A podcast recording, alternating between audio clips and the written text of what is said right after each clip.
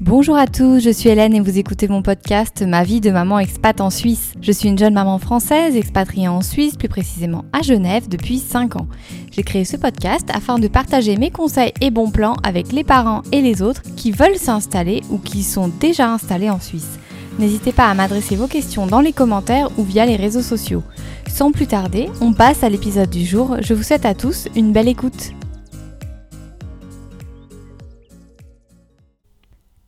Au programme aujourd'hui, les différents permis de travail et de résidence et comment faire son choix entre être frontalier ou résident. On va d'abord commencer par les permis, puis on évoquera la question de la résidence dans un deuxième temps. Pour ce qui est des permis, je vais tous les évoquer, mais je vais surtout m'attarder sur les principaux parce que vous allez le voir, certains permis sont très spécifiques et ne concerneront donc que très peu de personnes.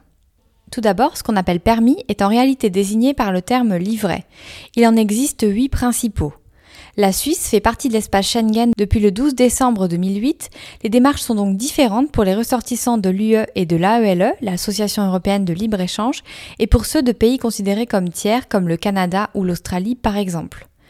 Je vais passer très rapidement les trois premiers livrets qui concernent tous des situations extrêmement rares. Sachez que le script de ce podcast est disponible sur mamanexpatensuisse.com et vous avez sur le site tous les liens vers le secrétariat d'État aux migrations, le SEM, pour chaque permis. Donc le premier c'est le livret N, donc c'est un permis qui concerne les personnes qui ont fait une demande d'asile en Suisse et qui font l'objet d'une procédure d'asile. Durant cette période, elles ont en principe un droit de résidence et peuvent, sous certaines conditions, avoir une activité lucrative. Le deuxième permis, c'est le permis F. Il concerne les étrangers qui sont admis provisoirement, donc il s'agit en fait de personnes qui font l'objet d'une décision de renvoi de Suisse, mais pour lesquelles l'exécution du renvoi se révélerait soit illicite, soit inexigible ou matériellement impossible. Ensuite, le troisième livret, c'est le livret S. Donc c'est un permis qui concerne les personnes à protéger et qui autorise leur séjour provisoire en Suisse, mais ne leur permet ni de franchir la frontière ni de revenir en Suisse.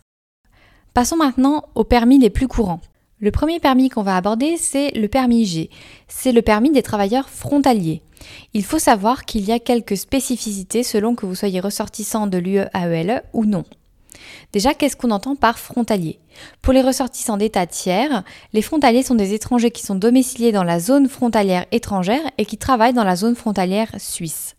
Par zone frontalière, on entend les régions déterminées dans les accords frontaliers conclus avec les pays voisins, les frontaliers doivent retourner au moins une fois par semaine à leur domicile principal. Pour les ressortissants de l'Union européenne et de l'AELE, les frontaliers comprennent les citoyens ressortissants de ces pays qui séjournent sur le territoire d'un de ces pays et qui prennent un emploi en Suisse s'ils sont salariés ou qui établissent leur entreprise s'ils sont indépendants, tout en retournant au moins une fois par semaine à leur domicile principal à l'étranger. Vous l'aurez compris, la différence principale entre les ressortissants de l'Union européenne et les ressortissants des États tiers, c'est vraiment cette notion de zone frontalière.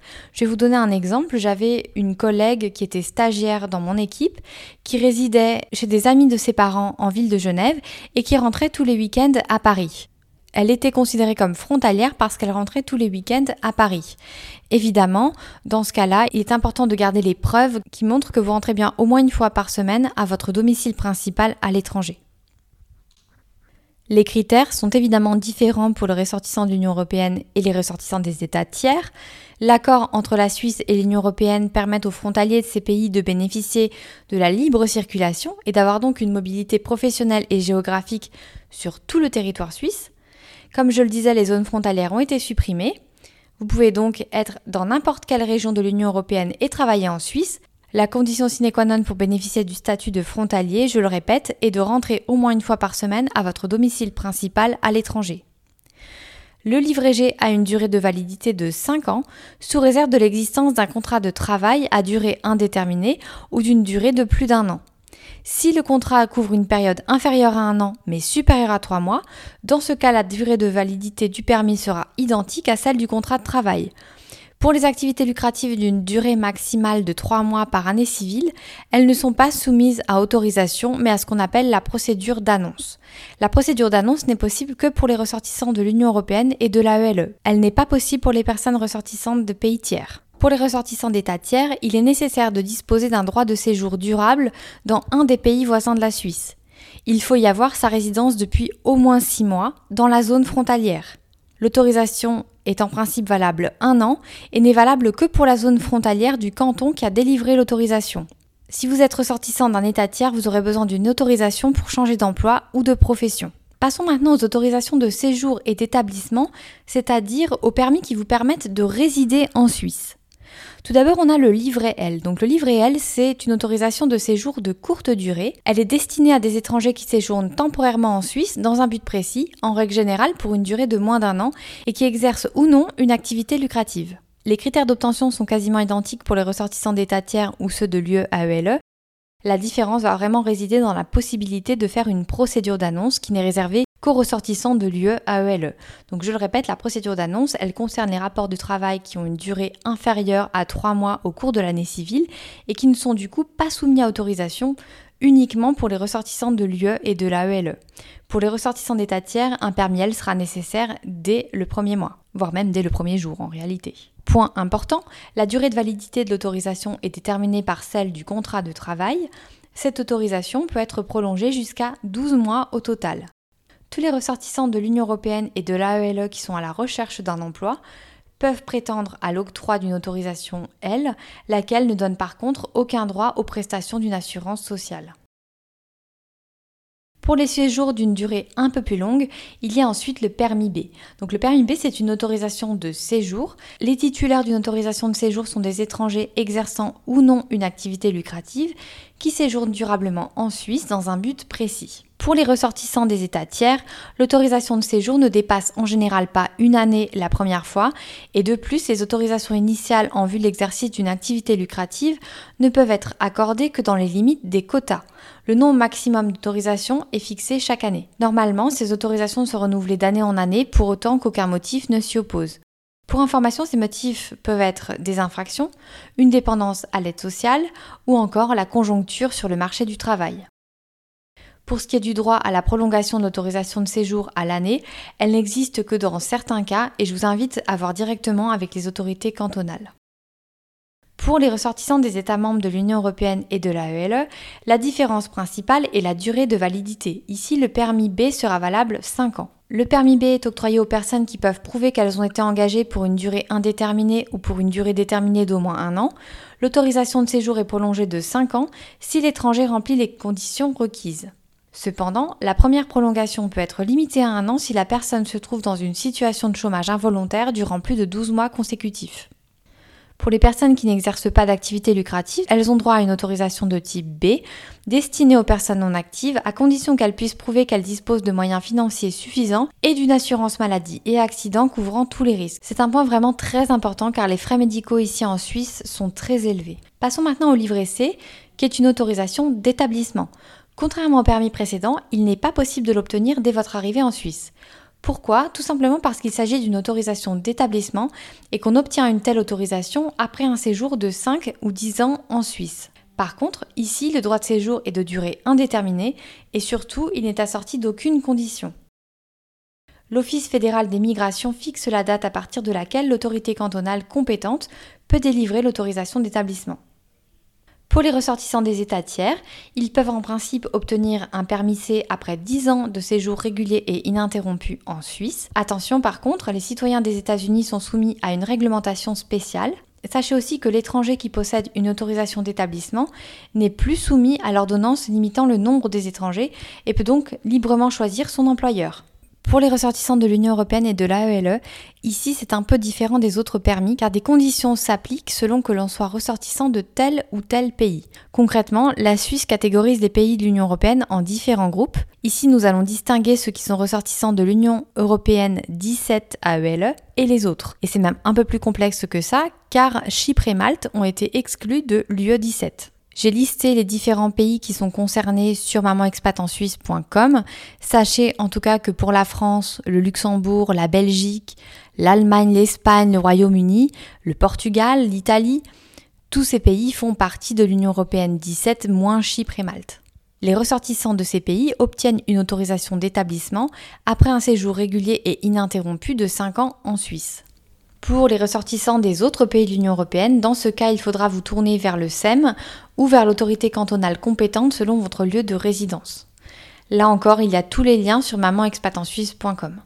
Point important avec le permis C, comme pour les citoyens suisses, l'impôt ne sera plus perçu à la source. Enfin, il reste un dernier permis, c'est le livret CI. L'autorisation de séjour CI avec activité lucrative est destinée aux membres de la famille de fonctionnaires des organisations intergouvernementales ou de membres des représentations étrangères. Il s'agit exclusivement des conjoints et des enfants jusqu'à l'âge de 25 ans. La validité est limitée à la durée de la fonction du titulaire principal. Ça peut vous paraître assez rare, mais il y a quand même pas mal d'organisations internationales, par exemple ici à Genève avec l'OMS, avec l'UNICEF, etc. Donc c'est un permis qui finalement n'est pas si rare. Évoquons maintenant la procédure d'annonce. Donc la procédure d'annonce, elle est liée à la présence de la Suisse au sein de l'espace Schengen. En effet, la loi sur la libre circulation des personnes permet aux citoyens de l'Union européenne de réaliser des prestations de services transfrontalières jusqu'à 90 jours de travail effectif par année civile pour travailleurs détachés et prestataires de services indépendants. Une telle activité lucrative est seulement sujette à une obligation d'annonce. En cas de détachement, la durée d'activité maximale de 90 jours de travail s'applique à l'entreprise de détachement et à l'employé détaché. C'est une procédure qui doit être menée par l'employeur ou le professionnel indépendant. Tout se fait en ligne, mais exceptionnellement, il est possible aussi de le faire par courrier postal. Je vous renvoie vers le site du SEM qui vous orientera selon votre canton d'emploi. Passons maintenant à la deuxième partie de ce podcast, Vivre en France ou vivre en Suisse, comment faire son choix. Clairement, compte tenu du prix très élevé du logement en Suisse, on peut être tenté de vivre en France. C'est une question qui est très importante, qu'il faut impérativement étudier attentivement avant de prendre une décision. Je ne vais parler ici que de ce que je connais personnellement et je ne m'adresserai donc qu'à ceux qui travaillent sur l'arc lémanique, dont les villes principales sont Genève, Lausanne ou encore Montreux. Dans un premier temps, je pense qu'il est important de définir ce qu'on entend par la France voisine. Le canton de Genève est entouré par la France, au nord et à l'ouest on a l'Ain, au sud et à l'est on a la Haute-Savoie. Nous nous sommes installés dans la région en septembre 2015 et avant de choisir la ville dans laquelle nous allions habiter, nous avions visité les trois zones les plus proches de Genève. Dans un premier temps, nous avons l'un. Les villes les plus proches sont Ferney-Voltaire, Prèves-Saint-Moins ou encore Saint-Génie-Pouilly. Elles sont collées à la frontière, elles bénéficient de liaisons assez rapides avec les transports en commun, et comme elles sont très proches, il est aussi possible de prendre son vélo, par exemple, pour rejoindre Genève. Ensuite, on a la Haute-Savoie. Pour moi, la Haute-Savoie, on peut vraiment la diviser en deux parties. On a le côté est, qui est le côté qui va longer le lac Léman, avec des villes comme Douvaine ou encore Champs-sur-Léman, mais on peut aussi aller plus loin et aller jusqu'à Thonon ou Évian-les-Bains. Ensuite, on a la Haute-Savoie côté sud.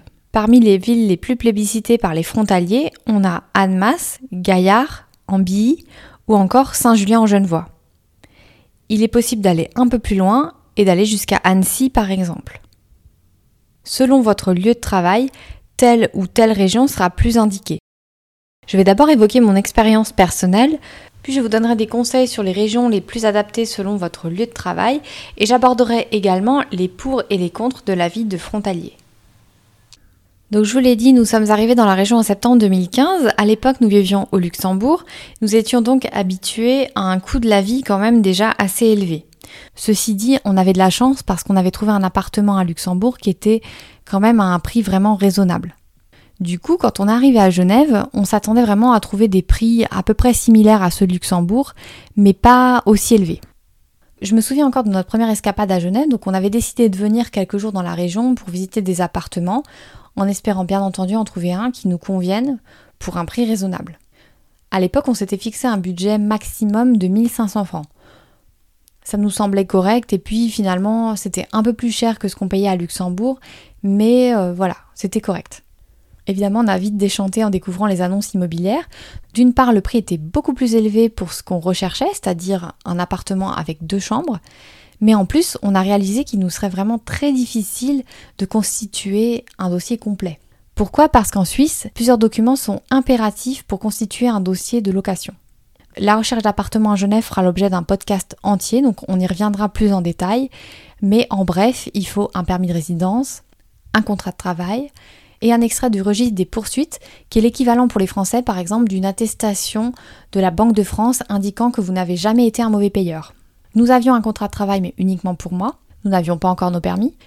Et on n'avait aucune idée de ce qu'était un extrait de l'Office des poursuites, on n'en avait jamais entendu parler. On ne savait pas du tout où l'obtenir ce qu'on a fait, c'est qu'on s'est renseigné par rapport à l'extrait d'office des poursuites. C'est très rapide pour en obtenir un. On a pu faire la demande pendant notre séjour. en avoir un, constituer un dossier, et on a décidé aussi de faire un effort sur le budget. On s'est fixé une limite à 2000 francs par mois et on a visité trois appartements parce qu'on voulait voir vraiment ce qu'on pouvait avoir à ce prix-là à Genève. Donc déjà, pas de deuxième chambre. Peu de chance aussi d'avoir une place de parking incluse et clairement la surface était plutôt petite. À l'époque, quand on était venu pour faire les visites d'appartements, on logeait dans un hôtel à Annemasse.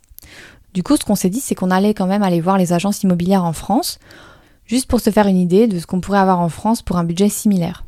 Et évidemment, pour un budget avoisinant les 1500 euros, on avait quelque chose de très différent. La majorité des appartements qu'on a visités en France avaient au moins deux chambres, une terrasse et un parking. Donc clairement, ça nous a mis un gros doute parce que ce qu'on avait visité à Genève, c'était très vêtu, c'était vraiment dans son jus à part un seul appartement, mais c'était un appartement qui était à 2000 francs par mois pour une seule chambre, une sorte de terrasse, mais on était plus ou moins au rez-de-chaussée, c'était assez sombre. Du coup, les appartements qu'on avait vus en France, comparés à toutes nos visites en Suisse, étaient beaucoup plus attrayants. Pourquoi? Parce qu'ils étaient souvent récents, dans des immeubles neufs, très beaux, très grands. Et c'est sûr qu'en termes de qualité de vie, on s'est dit on va être gagnant si on décide de vivre en France. Surtout qu'on nous, on avait déjà été frontaliers quand on était au Luxembourg. Ça nous semblait tout à fait jouable d'être frontalier ici. On avait déjà connu les désagréments des bouchons, les trajets maison-boulot à rallonge, etc., etc. Donc on était plutôt rodé à l'exercice et on se sentait vraiment prêt pour retenter l'expérience de la vie de frontalier. Pour toutes ces raisons, on s'est dit que louer un appartement en France dans un premier temps, quitte à déménager peu de temps après, était la meilleure des solutions. Donc après ce premier round de visite, on est retourné au Luxembourg, on a essayé de, continuer à faire notre recherche d'appartement depuis Luxembourg, mais clairement c'est impossible, il fallait vraiment être sur place parce qu'il faut être très réactif, les appartements se louent comme des petits pains. Du coup on est retourné dans la région, mais cette fois-ci avec l'objectif de trouver un appartement en France. On a voulu tester les trois zones. Donc il faut savoir que moi, mon bureau était situé à Mérin, mais je savais que j'allais devoir me déplacer chez des clients au centre-ville de Genève et peut-être aussi sur Lausanne et dans des villes entre Genève et Lausanne. Du coup, à l'époque, on a opté pour Gex, qui est dans l'Ain, au nord de Ferney-Voltaire. Je me souviens qu'à l'époque, on avait rencontré un agent immobilier, on lui avait expliqué notre recherche, donc on cherchait globalement entre la frontière et Gex, et euh, il avait été assez surpris, nous avait demandé si on travaillait sur Nyon. On était un peu étonné par sa question, puis on lui a dit ben non, on travaille à Genève. Et du coup, il nous avait dit que pour lui, Gex, c'était vraiment trop loin. Bon, sur le papier, Gex, c'est à 20 km de Genève, du coup, nous, ça nous semblait vraiment faisable, parce que quand on avait été frontalier au Luxembourg, on habitait aussi dans un village qui était à 20 km de la ville, et du coup, ça nous semblait complètement faisable. En plus, le village de Gex est plutôt mignon, et il y avait quand même pas mal d'offres pour des appartements à la location à l'époque. Donc on a rapidement trouvé un joli appartement de 80 mètres carrés qui avait trois chambres, deux places de parking, une petite terrasse et le tout pour moins de 1500 euros. Donc nous on était vraiment ravis parce que en plus on avait une belle vue sur le Mont Blanc depuis notre salon et en prime on était les premiers locataires donc l'appartement était tout neuf. On a emménagé à Gex en septembre 2015 et on a tenu un an avant d'envisager d'abord de rentrer au Luxembourg puis finalement de tenter l'aventure mais côté suisse. Après ça, on a déménagé aux eaux vives, dans un tout petit appartement extrêmement bruyant, loué à un prix exorbitant. On a supporté les nuisances pendant six mois avant de déménager à nouveau dans le quartier de la Servette, qui est sur l'autre rive, dans un très joli duplex dans lequel nous sommes restés trois ans avant de déménager hors de Genève à Chêne-Bougerie, donc dans un quartier qui est plus résidentiel, qui était idéal pour une vie de famille. Discutons maintenant des différentes possibilités qui s'offrent à vous selon votre lieu de travail. On va commencer par Genève. Alors pour Genève, à mon avis, c'est là que vous avez le plus de possibilités en termes de vie frontalière. Vous avez vraiment le choix. Vous pouvez opter pour la Haute-Savoie, pour l'Ain, pour la Haute-Savoie plutôt côté Annemasse, plutôt côté Champs-sur-Léman, etc. Ce qu'il va vraiment falloir prendre en considération, c'est votre lieu de travail. Tout simplement parce que travailler à Genève, ça peut vouloir dire travailler à Mérin, travailler au centre-ville de Genève, travailler sur la rive gauche, travailler sur la rive droite, à Petit-Lancy, à l'ONU. Bref, il y a vraiment de nombreux endroits dans lesquels vous pouvez travailler. Et en fonction du lieu de votre travail, évidemment, le choix ne sera pas le même. Par exemple, si vous travaillez à Mérin, l'un sera tout indiqué, car l'un est collé à la frontière au niveau de Mérin. Le temps de trajet sera donc extrêmement faible. Dans ce cas-là, il faudra privilégier des villes comme Brève-Saint-Moins, Saint-Genis-Pouilly ou Ferney-Voltaire. Vous pourrez même aller jusqu'à Gex parce que finalement, de Gex à Mérin, le temps de trajet est assez court. A l'inverse, si vous travaillez par exemple à Plan-les-Ouates ou à Petit-Lancy, dans ce cas-là, peut-être est-il préférable de choisir Saint-Julien-en-Genevois, qui sera très proche de la frontière. Si vous travaillez à Genève Centre, dans ce cas-là, ce que je vous recommande, c'est d'utiliser ce qu'on appelle les P plus R, c'est le Park and Ride. Vous pouvez vous abonner et ensuite déposer votre voiture tous les matins dans ce parking et prendre ensuite les transports publics Genevois qui vous amèneront jusqu'à votre travail. Point très important, il faut vraiment faire attention à la rive sur laquelle vous allez travailler. Tout simplement parce que traverser le pont du Mont Blanc est très difficile. Évidemment, il y a d'autres options pour traverser la ville et passer d'une rive à l'autre, mais le point névralgique quand il s'agit de passer de la rive gauche à la rive droite est généralement le pont du Mont Blanc. Ce pont est régulièrement bouché aux heures de pointe, mon conseil serait donc d'éviter d'avoir à le traverser. Je vais donc vous donner 5 conseils. Le premier serait de privilégier évidemment la zone frontalière la plus proche possible de votre lieu de travail, comme je l'évoquais précédemment. Ne faites pas la même erreur que nous, 20 km ici c'est beaucoup, à long terme c'est vite beaucoup trop. Bien évidemment, plus on est loin, plus on accède à des logements magnifiques, mais 2 heures de trajet par jour, c'est 10 heures par semaine, c'est plus d'une journée de travail en plus juste pour les transports. Je le répète, si possible, évitez à tout prix de devoir passer d'une rive à l'autre. Mon deuxième conseil serait de ne pas trop surestimer les transports publics si vous êtes loin de la frontière. C'est ce qu'on avait fait pour Gex. En fait, quand on avait cherché un appartement à Gex, notre point principal était d'être sur la ligne du bus F qui reliait la gare Cornavin, qui est au centre de Genève, à Gex. On avait un arrêt juste en bas de notre immeuble et sur le papier, le trajet devait prendre une heure, mais en réalité, avec les bouchons, on était plutôt pas loin de deux heures de trajet pour rejoindre Genève. De plus, clairement, la fréquence de ces bus n'a rien à voir avec celle des lignes qui circulent en ville. Mon troisième conseil serait si possible d'opter pour un autre mode de transport que la voiture. Le vélo, la trottinette, la course à pied. Pour tout ça, côté Haute-Savoie, il y a la voie verte qui va jusqu'en France, mais de toute façon, de manière générale, il y a pas mal de pistes cyclables qui relient Genève au Grand Genève comme on l'appelle ici. Le train est aussi une belle option le train a l'avantage de vous permettre de faire autre chose pendant le temps de trajet. Écoutez ce podcast par exemple. Mon quatrième conseil, si vous venez en voiture, essayez de demander un parking au travail. Si ce n'est pas possible, dans ce cas-là, je vous conseille d'opter pour le P ça veut dire Park and Ride. L'abonnement vous coûtera en moyenne entre 120 et 150 francs et vous pourrez stationner tous les jours de semaine et prendre ensuite les transports en commun pour rejoindre votre lieu de travail. Je vous invite à vous renseigner sur le site de la Fondation des parkings, je vous ai mis le lien dans le script de ce podcast. Mon cinquième conseil serait de vous renseigner sur les variantes qui existent à l'abonnement P plus R. Vous avez par exemple le Park and Bike. Avec cet abonnement, vous avez une place de parking pour votre voiture et votre vélo. Pas de transport public, mais vous pouvez rejoindre votre lieu de travail en vélo. Vous avez également le P plus R B, donc c'est une combinaison des deux précédents, le P plus R et le P plus B. Vous avez également des offres par exemple pour le covoiturage ou pour les motos. Passons maintenant à la ville de Lausanne. Pour Lausanne, vous avez également pas mal de possibilités pour une vie frontalière. Vous avez l'un, évidemment, avec Gex ou Divonne par exemple. Vous prendrez alors environ une heure, une heure et quart pour rejoindre le centre-ville de Lausanne aux heures de pointe. Vous avez également la possibilité de la Haute-Savoie, tout simplement parce que depuis Saint-Julien en Genevois, vous rejoignez assez vite l'autoroute et du coup l'autoroute va directement jusqu'à Lausanne.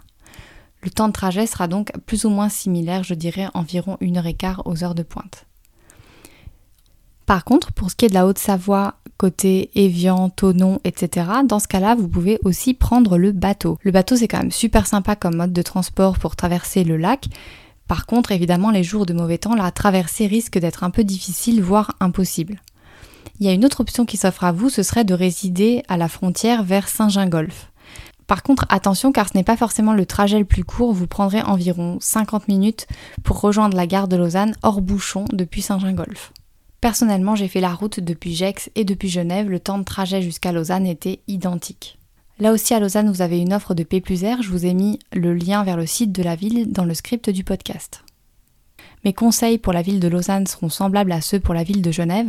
Par contre, pour ce qui est des mobilités douces, c'est un peu plus difficile de rejoindre Lausanne, tout simplement parce qu'il n'est évidemment pas possible de rejoindre la ville en vélo ou en trottinette par exemple. Pour ce qui est du train depuis la France, c'est assez difficile pour rejoindre Lausanne, à part peut-être depuis Annemasse, mais sinon vous devrez impérativement rejoindre la Suisse pour pouvoir prendre une ligne qui desservira Lausanne. Dans la majorité des cas, vous devrez donc emprunter l'autoroute qui relie Genève à Lausanne. C'est une autoroute qui est très chargée le matin aux heures de pointe, il y a beaucoup de bouchons souvent des accidents, donc certains vos temps de trajet s'en trouveront affectés. Parlons maintenant de Nyon. Donc Nyon, c'est une ville qui est entre Genève et Lausanne. Là, pour moi, c'est un peu un mix des deux. Donc là aussi, une traversée en bateau est possible. Notamment, par exemple, si vous habitez à Champs-sur-Léman, ça peut être une très bonne option. L'idéal pour travailler à Nyon, à mon avis, c'est de vivre dans l'Ain. Tout simplement parce que vous êtes objectivement très proche de Nyon. Pour le coup, Gex ou Divonne sont d'excellentes options car respectivement à 25 et 20 minutes de Nyon. L'accès rapide à l'autoroute depuis Saint-Julien-en-Genevois vous permet de faire le trajet en 35 minutes. Je vous le disais tout à l'heure, cette autoroute est assez bouchée, mais pour rejoindre Lyon, c'est beaucoup plus facile, tout simplement parce que vous évitez le gros du trafic qui se dirige vers Lausanne. Parlons maintenant de Vevey ou Montreux. Déjà, pourquoi Vevey? Tout simplement parce qu'il y a l'entreprise Nestlé et donc beaucoup d'employés se rendent à Vevey tous les jours. Là, on est vraiment à l'autre bout du lac. Et à mon avis, vivre dans la zone de Saint-Julien-en-Genevois, Annemasse, c'est un peu loin. Pour Vevey, depuis Divonne, vous mettrez environ une heure hors bouchon. Depuis Evian, ce sera la même chose. L'idéal, ce serait peut-être Saint-Gingolf, qui est à 30 minutes hors bouchon. Pour Montreux, les temps de trajet sont quasiment similaires. Sachez que pour travailler à Vevey ou Montreux, même vivre à Genève est difficile car le trajet en train est long et le trajet en voiture encore plus. Voilà pour les villes principales de l'arc lémanique. Une fois tous ces points pris en compte, faisons le bilan du positif et du négatif de la vie frontalière. Commençons par les points positifs. Déjà, évidemment, vous pourrez vous offrir plus grand pour moins cher. Vous pourrez aussi devenir propriétaire beaucoup plus facilement. Si vous êtes français, alors vous resterez dans un environnement familier, notamment pour ce qui est des produits de la vie courante, comme les courses. Vous vivrez en Union européenne avec tous les avantages que ça comporte. Notamment pour recevoir des colis en Suisse par exemple, vous payez des frais très importants, c'est un point à prendre en considération. Passons maintenant aux points négatifs, car oui, il y en a. Premièrement, que ce soit Prèves-Saint-Moins, Ferney-Voltaire, Saint-Genis-Pouilly, Saint-Julien-en-Genevois, Champs-sur-Léman, tous ces villages sont très calmes et du coup un peu dortoirs. Ensuite, vous payerez tout en euros, mais votre salaire sera en francs suisses, avec les fluctuations des taux de change qui apportent opportunités, mais aussi parfois des coûts importants. Puis, évidemment, vous passerez beaucoup de temps dans les transports. Je le dis simplement pour attirer votre attention sur le temps de trajet, mais évidemment, ce n'est pas lié à la vie frontalière. Vous pouvez très bien vivre dans le canton de Vaud, qui est en Suisse, et avoir aussi un temps de trajet assez long pour rejoindre votre lieu de travail. Dernier point, et non des moindres, vous serez potentiellement écarté de certains emplois car la résidence en France pourra être refusée par votre employeur. C'est un point très important, selon moi peut-être même le plus important. Pour certains métiers, notamment dans le domaine de la finance, une résidence en Suisse est souvent exigée. Et si vous ne me croyez pas, je vous invite vraiment à aller voir les petites annonces. Vous verrez que souvent un permis B ou C est demandé, voire même la nationalité suisse. Attention car votre employeur actuel peut tout à fait accepter la résidence en France, mais le jour où vous voudrez changer d'emploi, ça peut vous bloquer. On arrive au terme de cet épisode, je vous remercie de m'avoir écouté. N'hésitez pas à me poser vos questions dans les commentaires ou via les réseaux sociaux, et je vous donne rendez-vous la semaine prochaine pour un nouvel épisode.